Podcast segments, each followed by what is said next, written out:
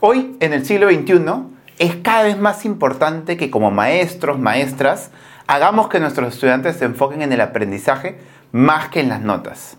Es un poco difícil porque la realidad es que nuestro proceso de evaluación está mucho más enfocado en dar notas que quizás en espacios como la retroalimentación. Esta semana en Laboratorio Docente vamos a ver cinco estrategias de cómo hacer que nuestros estudiantes se enfoquen más en el aprendizaje que en las notas que reciben. Comencemos.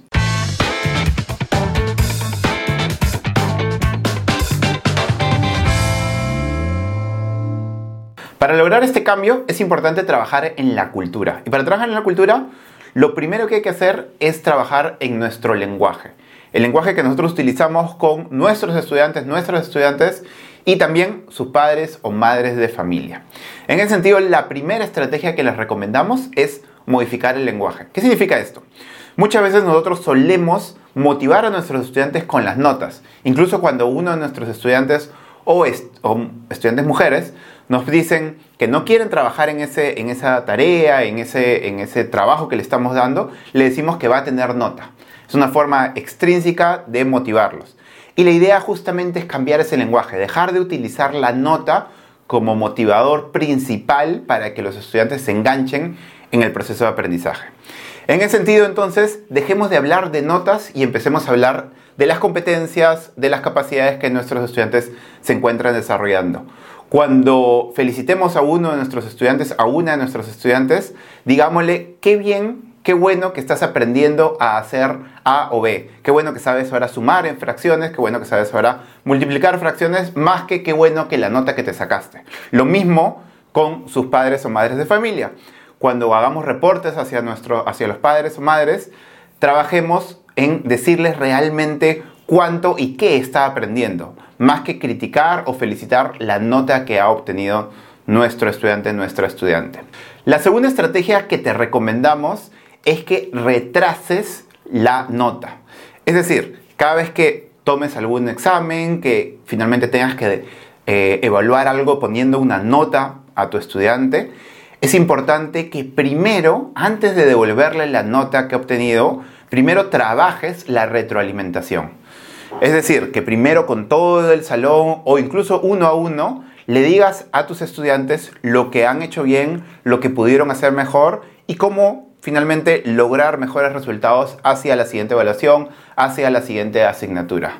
Muy probablemente tus estudiantes se molesten un poco porque siempre los estudiantes están como que llega el profesor y dicen, profe, ya tiene la nota, profe, ¿cuánto me saqué?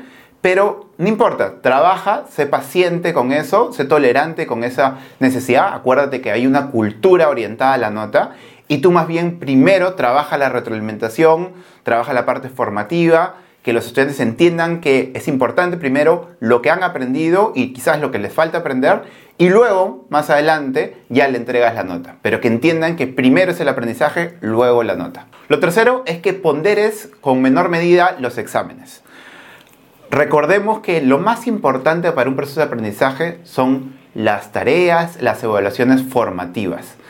Démosle el peso suficiente a los portafolios, tareas, evaluaciones formativas, en el fondo, evaluaciones que midan o notas que midan el proceso de aprendizaje de más largo plazo y no necesariamente a un instante donde finalmente tomamos una foto y sabemos qué está aprendiendo en ese momento.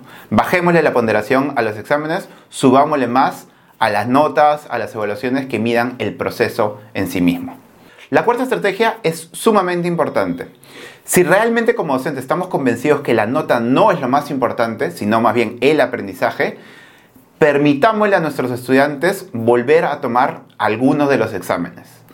Es importante insertar en la cultura de nuestra aula, incluso del colegio, que nuestros estudiantes tengan una segunda oportunidad. Si realmente queremos ver si aprendió y no necesariamente juzgarlos con una nota, dejémosle que puedan volver a tomar quizás un examen o, volver a tomar un examen adicional reemplazando quizás la nota más baja. Pero dejémosle volver a hacer, volver a tener una oportunidad.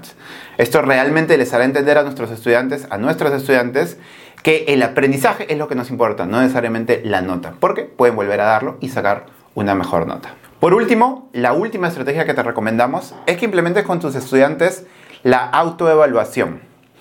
Muchas veces la autoevaluación permite que tus estudiantes se apropien justamente del proceso de evaluación y que ellos realmente valoren cómo ellos han aprendido. Los vas a hacer mucho más consciente de qué han aprendido, cómo lo han aprendido y cuánto han aprendido. No olvides complementar este proceso de autoevaluación con una retroalimentación. Si el estudiante se pone, le das una rúbrica, le dices que evalúe cómo fue su exposición o finalmente cualquier proceso de evaluación que estés llevando a cabo, no olvides de sentarte con él y ver finalmente si él se evaluó más de lo que tú lo hubieras evaluado o menos de lo que tú lo hubieras evaluado. Creo que es un buen inicio para una conversación justamente enfocada en una retroalimentación, enfocada en ver el aprendizaje y ver cómo él valora el aprendizaje. Sabemos que utilizar notas es algo todavía inevitable en los procesos de evaluación actuales, pero sí es importante que al mismo tiempo que los estudiantes se enfocan en sus notas, también entiendan que lo más importante es el proceso de aprendizaje. Las notas no van a desaparecer, las vamos a tener que seguir utilizando, pero hagamos consciente a nuestros estudiantes de lo que están aprendiendo, de cómo lo están aprendiendo, de cuánto están aprendiendo y quizás cuánto más les falta aprender. Esas son las cinco estrategias que les dejamos para hacer que sus estudiantes se enfoquen mucho más en el aprendizaje que en las notas. Eso fue todo esta semana en Laboratorio Docente. No olviden compartir el video, darle like a nuestros videos en YouTube, Facebook, Instagram, TikTok, seguirnos en todas nuestras redes, activar la campanita de notificaciones y por último recuerden que también estamos en Spotify y Apple Podcasts. Así que nos vemos la siguiente semana, que tengan una excelente semana, un abrazo grande, chao.